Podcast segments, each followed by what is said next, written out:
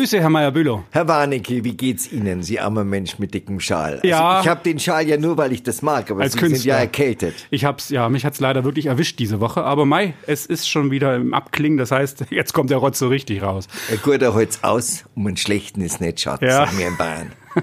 Zu welcher, wozu gehöre ich? Und nur die Harten kommen in den Garten. Ja, das habe ich auch schon gehört. Schön, nee, aber Ihnen geht's gut. Ja, Sie haben es bisher gut überstanden. ja. Wunderbar. Letztes Wochenende. Die Grünen haben sich getroffen und Europa, dafür kämpfen wir, auf ihre Schilder geschrieben. Was war da? Ja, zunächst einmal war es ja ein innerparteilicher Kampf äh, um äh, die männliche Stimme in diesem äh, Parteivorstand. Da gab es einen Gegenkandidaten für den Eike Halitzky. Einen, Wie kam es dazu? Das let- letztes Mal war es nicht so plötzlich. es war ganz äh, erstaunlich. Äh, übrigens hat er auch doch äh, beachtlich viele Stimmen bekommen. Was mich gewundert hat, ist, dass er überhaupt angetreten ist, gerade in einer Hochphase der Grünen, äh, daher zu gehen und zu sagen, ich will den Parteivorsitzenden stürzen, ist etwas ungewöhnlich. Andere Parteien machen das ja noch nicht mal nach Niederlagen. Ähm, Herr Seehofer hat lange gebraucht, Frau Kronen überhaupt nicht zurückgetreten. Also es war ein bisschen ungewöhnlich. Ähm, das war eigentlich das Wichtigste, was von dem Parteitag hängen geblieben ist, dass nämlich Halitzky, Eike Halitzky, ehemaliger Landtagsabgeordneter, Finanzexperte der Grünen Fraktion weitermachen kann als Vorsitzender. Ähm, diese Koalition, um diese Kontinuität waren dann wohl auch die meisten Delegierten eben entschieden, die zu bewahren. 2016 habe ich nachgeschaut, zu seiner Wahl hat er, hat er eben keinen Gegenkandidaten gehabt, 91 Prozent gehabt, jetzt Ja. mit Gegenkandidaten immerhin noch, oder wie immer man das werten will, 61, oder 62 Prozent. Ja. Aber Das ist ein Votum. Äh, gut, er, die, die Münchner Grünen sind halt doch sehr stark in, innerhalb der Grünen Partei vertreten und die haben wohl ihn gewählt, mehrheitlich. Ja. Ein Ergebnis, das irgendwie trotzdem 62 Prozent für ihn ist schon wenig, denn er äh, hat diesen Wahlkampf gemanagt, er hat sich im Hintergrund gehalten, das haben ihm auch viele Grüne hoch angerechnet, dass er dieses Spitzenduo, das ja so unglaublich gut ankommt bei vielen Menschen in Bayern, nämlich Katha Schulze, die eher für das Emotionale zuständig ist und Ludwig Hartmann, wenn man so will, der Denker, der Stratege in, der, in diesem grünen Spitzenduo, äh, dass er sich da nicht in den Vordergrund gedrängt hat, sondern den beiden die Bühne überlassen hat, haben, haben auch Grüne, viele grüne Delegierte sehr honoriert. Aber im Prinzip hat man sich getroffen im, Ru im Ruhigen und hat so richtig Schwung geholt für Europa, würde ich mal sagen. Für den Schwung Wahlkampf. äh, für Europa. Das soll ein soziales Europa sein, ein menschenoffenes, ein menschenfreundliches, ein weltoffenes Europa, ein solidarisches Europa. Ähm, das Übliche, was man von den Grünen so kennt. Und man darf gespannt sein, ob sie diesen Schwung von den Landtagswahlen eben auch mitnehmen können in Europa. Denn beim letzten Mal, das sah das nicht so gut aus.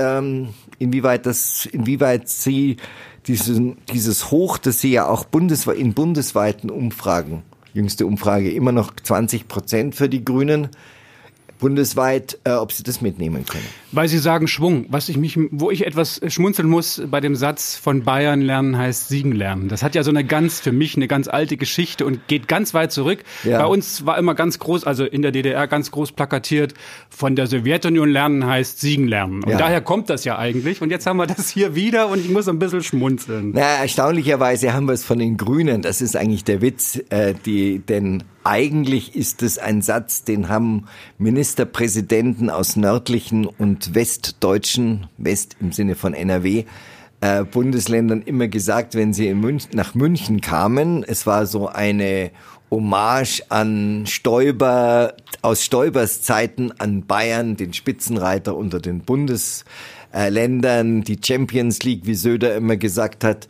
Und da haben tatsächlich, habe das oft gehört, äh, NRW-Ministerpräsidenten und andere gesagt, von Bayern lernen heißt Siegen lernen. Da, wo Bayern ist, da ist vorne. Das haben viele Das CDU-Politiker ist ja gesagt. eine Labsal für die bayerische Seele. Ja, das Damals schon gewesen damals jetzt- schon gewesen und jetzt heißt es eben äh, von den Grüne von Bayern lernen. Damit ist also natürlich nicht der Freistaat gemeint, sondern sind die bayerischen nicht. Grünen Ja, gemeint. richtig. Gut. Was noch läuft, bis zum Mittwoch, bis zum 13. ist das Volksbegehren Artenschutz. Rettet die Bienen, so im Volksmund genannt. Der Herr Aiwanger war hier im Studio, er hat nicht unterschrieben. Er wird auch nicht unterschreiben. Er sagt, er findet das zwar ökologisch richtig, mhm. er findet, es sind aber viel zu viele Vorschriften und Gängeleien, die man den Betroffenen, also letztlich den Landwirten zutraut mit diesem Volksbegehren. Ja, die man ihnen zumuten will, meinen Sie wahrscheinlich. Zumuten will, Und ja. äh, damit trifft er natürlich schon einen Nerv bei den Landwirten die sagen, äh, wir tun eine Menge und äh, wir wollen das auf freiwilliger Basis machen, wir verlieren da Förderungen. Äh, sowas hört man auch von Biobauern im Übrigen. Ähm, es ist in der Tat so, dass es ein bisschen, es gibt auch Dinge in diesem Volksbegehren, die verstehe ich überhaupt nicht. Also wenn viele Landwirte sagen, diese, äh, diese Frist, bis da man, bis zu der man den, das Gras wälzen darf, mhm ist viel zu früh. Da ist von März die Rede, wenn ich es richtig in Erinnerung habe.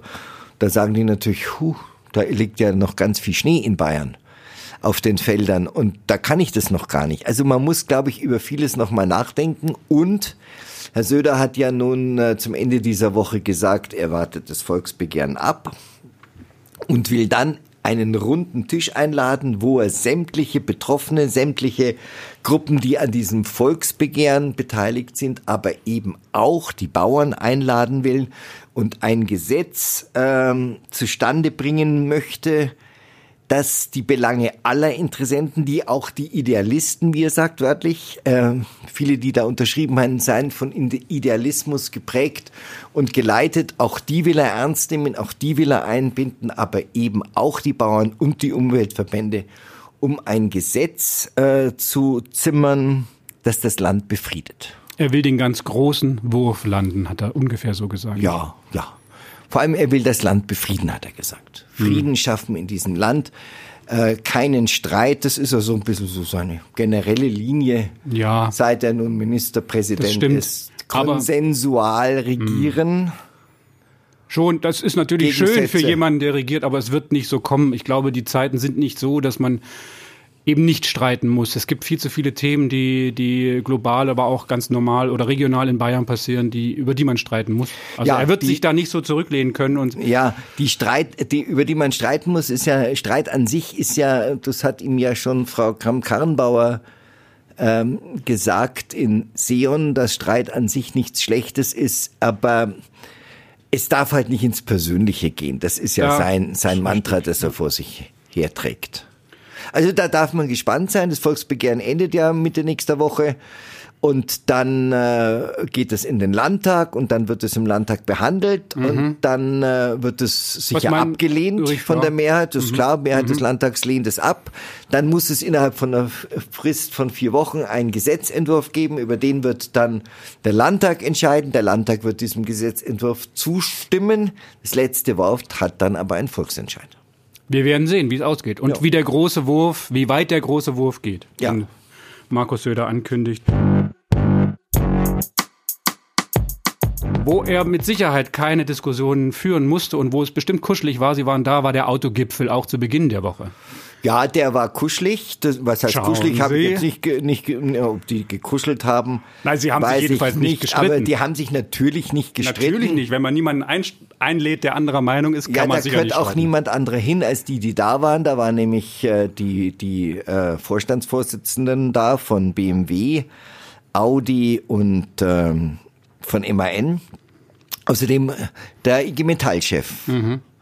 Und er hat sehr deutlich dafür gesprochen, dass es natürlich eine starke Automobilindustrie geben muss in Bayern und dass alle die, die jetzt das Auto verhindern und vernichten wollen, äh, aus dem Bereich der Umweltschützer, äh, dass die völlig falsch liegen, weil sie einfach nicht an die Beschäftigten denken. Ja, Nein, es war, es war, äh, Söder hat gesagt, das ist die Halsschlagader der bayerischen Wirtschaft hat es mit Zahlen untermauert, wie viele Menschen davon abhängen, die da arbeiten, aber auch die, die indirekt davon abhängen.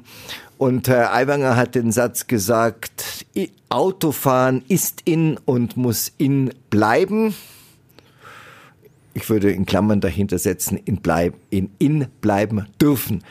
Ähm, und Herr Scheuer hat im Wesentlichen eigentlich gesagt, der saubere Diesel, der sparsame Benziner und alle anderen Alternativen Antriebsmodelle, die es gibt, müssen weiterhin zur Verfügung stehen. Aber ich verstehe Interessant war Herr Krüger, wenn ich das noch kurz sagen Ja, darf, bitte. der BMW-Vorstandsvorsitzende, der hat gesagt, äh, sein Unternehmen forscht in alle Richtungen, was alternative Antriebe angeht. Und da sei das, Re- zitiere wörtlich, das Rennen noch nicht gelaufen, etwa für die E-Mobilität. Ja, ja, es war auch die Rede vom Bayern-Diesel so in der Rede. Also Schilder sprach auch das Wort von, von alternativen oder synthetischen Treibstoffen. Synthetischen, ja, das ist ja das Thema, das der Herr Aiwanger immer, Mhm. synthetische St- Treibstoffe, da wird ja, soll ja geforscht werden äh, an, an Modellen, die man, was es eben geben kann, um wegzukommen von dieser Abhängigkeit von der E-Mobilität, die uns die Asiaten einreden wollen. Na, was heißt Abhängigkeit? Also Die Grundfrage ist ja, stinken jetzt die Diesel oder stinken die Grenzwerte? Das ist ja immer so grundsätzlich die Diskussion, was passiert denn hier? Wer hat denn jetzt recht? Was ist denn das Problem? Und das Ja, Zweite das soll ist, ja, dass das soll ja auch erforscht werden. Ja, das will man jetzt ja nun, dem ich will dachte, man ja das hätte man getan, genauso wie Nee, die Asiaten ja zwingen uns doch die Elektromobilität auch nicht auf, sondern die haben einfach vor vielen, vielen Jahren, auch die Franzosen zum Beispiel, angefangen in diese Richtung sich zu entwickeln. Mit Na, dem doch Peugeot und Zoe, Renault. mit ja, dem aber, sie- kleinen Zoe. aber sie haben immerhin ein Auto, was elektrisch fährt, könnte man jetzt sagen, BMW auch. Aber Ja. das sind ja trotzdem von den Größen oder von den Verkaufszahlen her, äh, sind da schon, äh, haben die anderen schon einen Vorsprung. Und es Ja. ist jetzt weniger so, man, man versucht jetzt, glaube ich, eine Begründung zu finden, warum wir jetzt oder die bayerische Automobilindustrie besonders so hinterherhinkt. Kaufen Sie doch mal ein E-Auto aus Bayern. Also ich meine jetzt ein BMW oder eben ein Audi. Da ist es schwierig.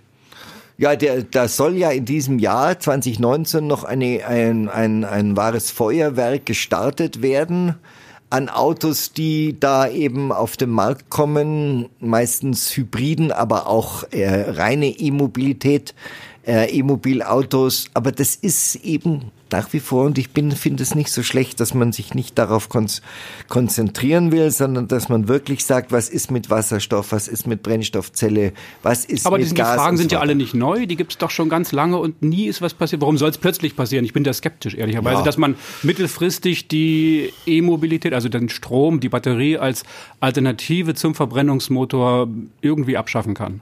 Nein, es soll ja auch nicht abgeschafft werden als Alternative. Der Verbrennungsmotor soll bleiben und es soll dazu Alternativen geben, aber eben nicht nur die Batterie, weil die eben die bekannten Nachteile hat. Irgendwas, was sauber Ja, und was verbrennt. die, was die Messwerte angeht, da will man eben sehr genau forschen nochmal.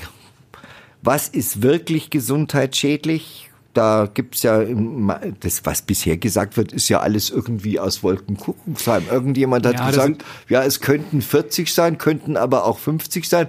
Das basiert alles auf irgendwelchen völlig abstrusen Annahmen. Naja, so ist es eben nicht ganz. Da kann man jetzt auch so drüber diskutieren. Aber Fakt ist ja, egal ob jetzt die Grenzwerte oder ob man 20 Meter weiter oben, unten weiter weg misst, Deutschland hat sich ja zu Klima ein oder oder zur Reduktion von CO2-Ausstoß verpflichtet und da leistet ja, beide. leistet aber der Verkehr letztlich noch nicht seinen Beitrag dazu. Ja, der Verkehr, der Straßenverkehr hat ja auch nur einen Anteil Das von schon. 13 Prozent. Ist richtig, aber auch der Zumindest muss halt der wie jeder ja. seinen Anteil leisten Ja. sollte, muss er es eben auch, aber er macht das Gegenteil, er erhöht die Emissionen, was das angeht. Nein, ihr könnt Auf, aufgrund der schweren Autos, die mehr verbrauchen und so und, weiter. und, und mehr, mehr, natürlich vor allem fahren ja auch mehr. Und wenn Sie sich äh, allein gar nicht, anschauen, ne? wie hoch der Anteil der LKWs auf deutschen Straßen ist, das sind ja eigentlich die wirklichen Stinker. Ähm, das ist das große Problem. Allein wenn, wenn es uns gelänge, mehr Transport auf die Schiene zu verlagern, hätten wir ja schon, was diese Grenzwerte, was vor allem die Stickoxide angeht, CO2 lassen wir mal außen vor in dem Zusammenhang, aber was die Stickoxide angeht, könnten wir da von heute auf morgen quasi. Aber das ist ja wieder die Geschichte mit, mit, es dürfen keine Schienen gebaut werden. Wie lange dauerte das durch die, durch, durch äh, Thüringen, Der- die Schiene? Und jetzt haben wir das Theater mit dem Brenner da, Basistunnel, da müsste auch eben der Zulauf äh, zum Brenner neu gebaut werden, neue Trassen, da streiten wir auch schon zehn Jahre drum. Der Herr Scheuer hat heute gesagt, ähm, er möchte die Schiene digitalisieren. Ups, denke ich, die Schiene digitalisieren. Ja. Das hat mit der 5G-Technik zu tun, die äh, anrückt. Und da denke ich natürlich auch aufgrund der, der Meldungen in dieser Woche, 5G ist schnell und notwendig und ist wohl mehr oder weniger nicht nur dafür da, dass man schnelle Filmchen oder schneller die Filmchen irgendwo schauen kann, sondern soll die Basis und die Grundlage der modernen Industrie darstellen. Mhm. Äh, ja, werden wir dann sehen, wenn es soweit ist. Das Problem, was sich plötzlich auftut, ist, dass derjenige, der die Hardware dafür liefert, ein Chinese ist, Huawei, und der ist ja nun im Moment extrem unter Beschuss und wird mal verdächtigt, dass er es sein könnte, dass er Daten abgreift. Mhm. Man scheint nicht mal die Kompetenz zu haben, das wirklich rauszufinden, ist es so oder ist es nicht so. Mhm. Man behauptet es jedenfalls erstmal, wenn man das jetzt durchzieht und sagt, der nicht, dann wird es nicht so schnell gehen mit der Digitalisierung der Schiene und auch nicht des Mobilfunknetzes, weil irgendjemand muss die Hardware liefern. Man hat sich irgendwann vor zig Jahren mal gedacht, wir lagern das aus, Siemens zum Beispiel, wir machen das nicht, wir lassen das andere entwickeln. Jetzt hat man ein bisschen den Salat. Hm. Ich glaube, wir können da noch viel tiefer, also nicht so hoch intellektuell ansetzen. Ich habe kürzlich mal interessant, eine interessante Zahl gelesen äh, wir bräuchten in Deutschland Hunderttausende von neuen Masten, hm. um überhaupt äh, 5G empfangen zu können, mit 5G zu telefonieren. Hunderttausende. Das würde Hunderte von Milliarden kosten, hat jemand vorgerechnet. Man hat schon an jede Milchkanne ausgeschlossen. Am Land und allein im Landkreis Miesbach hat es der Friedrich Merz neulich mal runtergerechnet, wären das 1700 neue Funkmasten. Da ahne ich doch schon, dass das nichts wird. Das kann man so sagen, ja. Punkt. Ja. Was Wer machen wir dann mit dem ganzen 5G-Geraffel? Überspringen wir. Ja, wird nicht funktionieren. Ich, äh, Landkreis Miesbach ist in der Größe vorstellbar. 1000 ja, ja, ich Funkmasten. Gebe Ihnen da recht. Was glauben Sie, wie viele ja. Menschen da sagen, ich, ich Funkmasten? Nicht. Ja, ich nicht. Ja. Will zwar Handy, aber. Ja, Handy will, ich will zwar gerne telefonieren, aber Masten will ich nicht. Verstehe. Ja, aber auch da müssen wir mal schauen, was der Herr Scheuer da mit Digitalisierung der Schiene und des Verkehrs hinkriegt, was ja durchaus praktisch wäre. Mhm. Der Herr Aiwanger sprach ja auch davon, dass er den Verkehr insofern vernetzen will, dass er sagt, okay, vielleicht gibt es solche Lösungen in Zukunft, was ich interessant finde. Ähm, man fährt mit dem Auto zum Punkt A in die Nähe einer Stadt oder in die Stadt hinein und bekommt dann dort auf sein Handy, Telefon mitgeteilt, es ist besser, wenn du jetzt umsteigst, weil Verkehr ist dicht mhm. oder sonst irgendwas. Und mhm. das ist ja durchaus für den Verkehrsfluss ganz praktisch. Ob man das dann individuell macht, ist wahrscheinlich einem völlig selbst überlassen. Mhm. Aber solche Art äh, Apps fände ich persönlich sehr ja, praktisch. Ja, es gibt ja diese Apps, über die immer schon berichtet wird, die einem sagen, wo ein Parkplatz frei ist. Aber das mit dem, Verkehrs ja, ja, mit, dem Ver ja mit dem Verkehrsfluss ist das so eine Geschichte. Also ich fahre jeden Morgen von Obermenzing zu welcher Zeit, wenn Sie immer sagen morgens? Wann ist naja, so zwischen, sagen wir mal so zwischen sieben und Viertel nach acht. Hm. Entweder nach, äh, von Obermenzing hier raus ins Studio zu uns oder in den Landtag oder in die Staatskanzlei. Mhm. Sie glauben gar nicht, wie viele Minuten ich an Ampeln stehe. Ja. Nur deswegen, weil ein Bus kommt oder eine Straßenbahn. Wieso? Da sagen Leute mir auch im Freundeskreis. In dem Bus sitzen aber 30 Leute drin vielleicht. Ja, aber. Und bei Ihnen sitzt einer drin. Ja, aber in, in den Autos, die da warten. In den anderen 30 sitzen natürlich auch, auch jeweils. sitzen auch Autos, ja, ja. manchmal sogar zwei. Das ist eine andere Geschichte. Ja. Aber in wie, wie das wiederum unsere Luft verpestet. Weil sie da warten müssen, weil bis der Bus warten, vorbei ist. Weil wir alle, Gott sei Dank gibt's ja diese Abschaltautomatik, da sieht man mal, wie viel die Automobilindustrie leistet für die Irre, Umwelt. Ich bin beeindruckt. Die gehen auf die Bremse, der Motor, aber man muss ihn wieder anfahren und beim Anfahren entsteht der meiste, wenn es denn Schmutz ist, Schmutz. Wenn so. man jetzt gar keine Ampeln hat, dann entfällt das Problem doch. Nein, oder? man müsste einfach nicht jede Straßenbahn durchlassen, nur weil da jetzt eine Straßenbahn kommt. Dann, dann wissen Sie genau, jetzt hätten wir eigentlich grün. Nein, da kommt eine Straße. Die steht dann aber erstmal an der Haltestelle, bis die Leute ausgestiegen sind und wieder einsteigen, ist immer noch rot. Völlig unsinnig. Ja, verrückt. Diese ja. alternative Planung in den Städten, was den Verkehr angeht. Unglaublich. Ja, äh, verrückt. Ja. Nee, Und wenn man vielleicht nachts mal die eine oder andere Ampel ausschalten könnte, gäbe es wahrscheinlich auch keine Massen. Ja, das war doch aber früher, oder? Ich kann mich erinnern, ja, irgendwann um 10 oder sowas fing die immer so an, gelb ja, zu blinken aber, oder ja, so. aber ist das nicht mehr, ist ne? auch, ist auch ist weitestgehend so. ja, abgeschaltet. Nee, man, man will ja den Verkehr... Äh weil wir gerade bei dem Thema Verkehr sind und so ein bisschen lustig drauf sind, Sie haben mir ja, Sie haben mich ja verpflichtet, den nur im ersten mir anzuschauen. Nee, ich habe Sie nicht verpflichtet. Nein, Sie ich wollte einfach mal was tun zu Ihrer, äh, ich sage jetzt nicht Bildung ganz bewusst, aber dass Sie auch mal die, ja, äh, Audiator et altera Pass. Ja, es war aber irgendwie, hm, also ich gucke selten. Fernsehen. Es war, also, Es ist einfach grandios. Ich schaue es heute Abend wieder, die Sendung von gestern Abend. Äh, Nach einer Woche medialer, medialer, medialer Beschallung, ja. Äh, die meist und oft mit der Wirklichkeit nicht unbedingt immer etwas zu tun hat, dazu politischen Äußerungen von Menschen, äh, da tut Dieter nur einfach Was- am Freitagabend unglaublich gut. Was ich jetzt, bevor ich nochmal auf das, was er eingeht, wirklich, was mir auffiel, ähm, tatsächlich, weil Sie es auch gerade wieder sagen, politischen Äußerungen, was soll's denn eigentlich sein? Kabarett oder oder Nein, es ist schon, äh, es, es soll weil er wahrscheinlich. macht, er äußert sich ja ganz dezidiert politisch und er, soll, er äußert dort seine Meinung Ja. und nicht in irgendeiner Form kabarettistisch, sondern so Nein. wie er sie als Bürger Ja, nee, nee, nee, er wahrnimmt. ist einfach ein unglaublich intelligenter Mensch, Naja, der jetzt er hat nicht eine einfach, Meinung. einfach nur quatscht, um Blödsinn zu reden, wie zum Beispiel Günter Grünwald oder solche Kab Kabarettisten. Ja, aber was macht der nur da? Was ist das für ein Format? Das, habe ich ist nicht ganz verstanden. Das ist, so, ich- Kabarett, das- aber mit, mit, Hat- mit Fakten, Fakten, Fakten basiert. Aber Kabarett, ja. Kabarett ist natürlich eigentlich eine Übertreibung, spitz, intelligent. Ja, das ist, bisschen ja, das auch ist ja, Kabarett er- ist ja nicht unbedingt intelligent. Das ist einfach Ja, oft auch gut nur ist. Blödsinn. Ja, ja, ist ja, Ja, keine. Kasper-Veranstaltung. Ja, oftmals, aber das ist eben Und wenn er sich nicht. dann da hinstellt und natürlich ehrlicherweise sagt, äh, ein bisschen Valium verteilt, Leute, das ist alles nicht wahr, die Zahlen sind so und so, bleibt alles sitzen, beziehungsweise fahrt weiter eure Autos, das ist alles, Fahrradfahren ist zigmal gefährlicher Ja. und der Abrieb der Reifen ist Ja. tausendmal höher.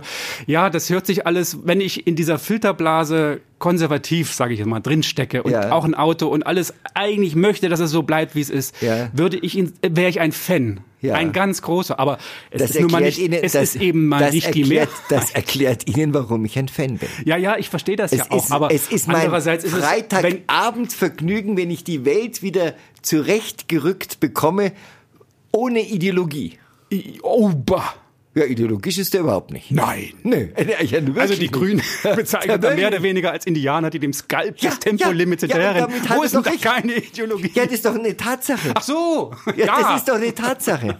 Das ist doch eine Tatsache, dass die das wie ein Skalp Tempolim erst äh, einmal haben sie mit der zunächst mal ich kann die ich ich verfolge die Diskussion ja immer intensiv. Am Anfang dieser Debatte, die dann irgendwie mal aufgekommen ist, weiß gar nicht woher, haben sie gesagt aus Luft, Luftreinhaltung. Dann hat ihnen irgendjemand mal vorgerechnet, da konnten sie da nicht widersprechen, dass das so ungefähr 0,2 oder 0,3 Prozent weniger CO, des gesamten CO2-Ausstoßes ausmachen würde, den Deutschland hat. Dann kommen sie, plötzlich interessieren sie sich für die Sicherheit. Dann sagen, ja, es sei viel sicherer, mit 120 zu fahren. Dann hat ihnen der Dieter Nuhr ja mal vorgerechnet, 1,9 Tote auf eine Milliarde gefahrene Kilometer.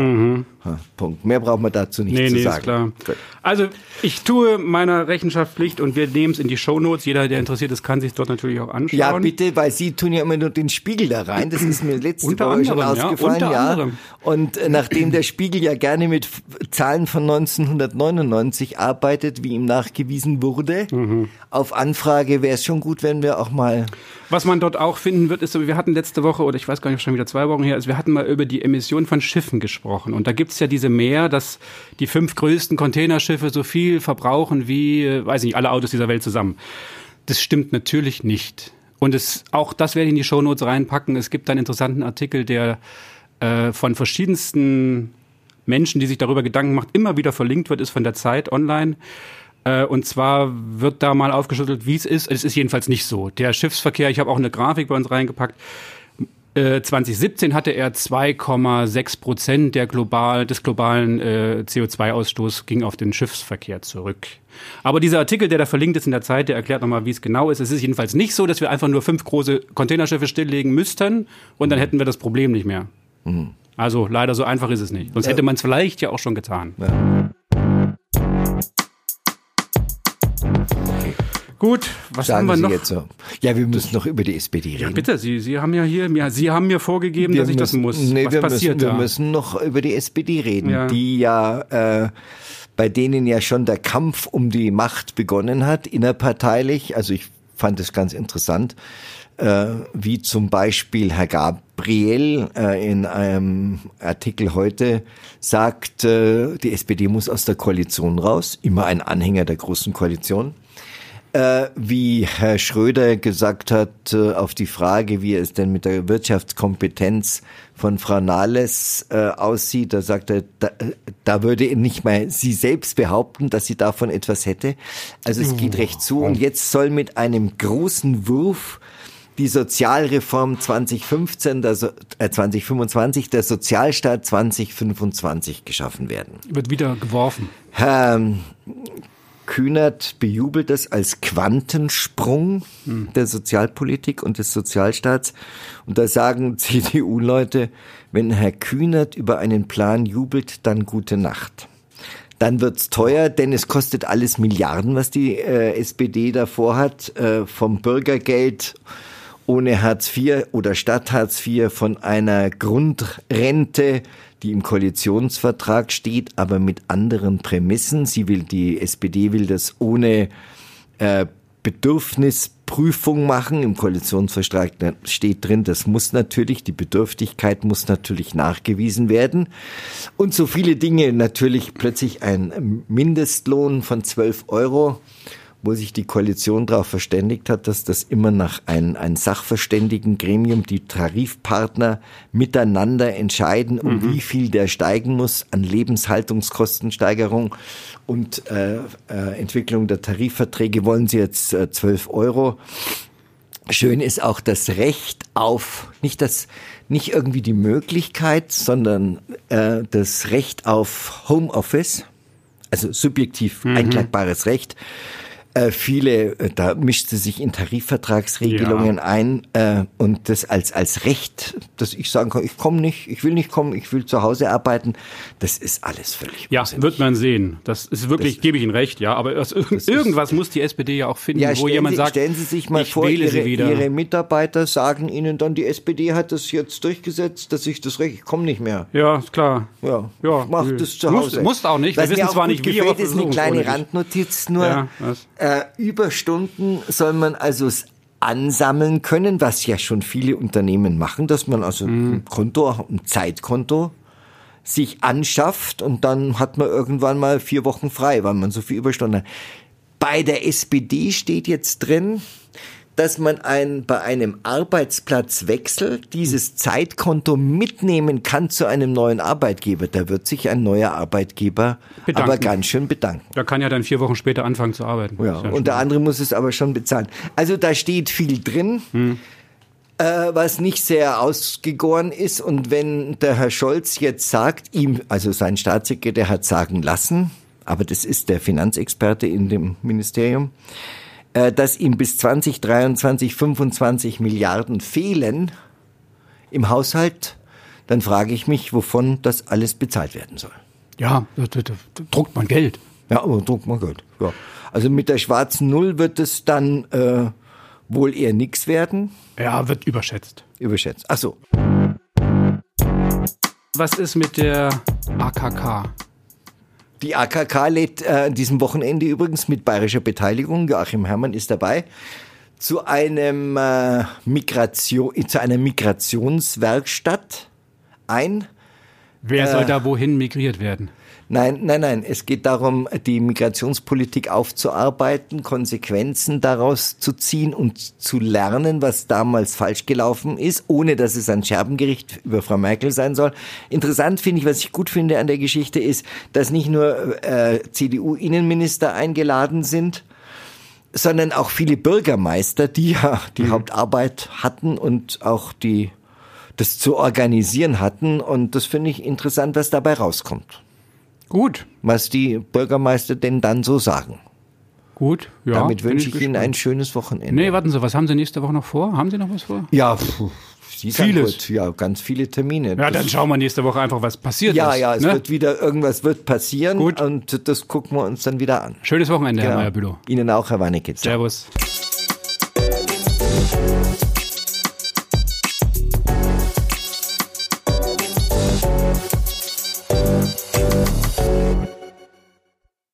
Landtagskantine ist eine Produktion von Die Welle TV GmbH. Diese Sendung wurde produziert von Eckhard Meyer-Bülow und Olaf Warnecke. Erreichen können Sie uns unter e-mail at landtagskantine.bayern. Eine Sprachnachricht oder WhatsApp-Nachricht können Sie uns unter 0176 6856 0539 senden. Nochmal die Nummer 0176 6856 0539. Den Podcast gibt es bei iTunes, Spotify oder im Netz unter landtagskantine.bayern. Die Musik zum Podcast stammt von Real Talk.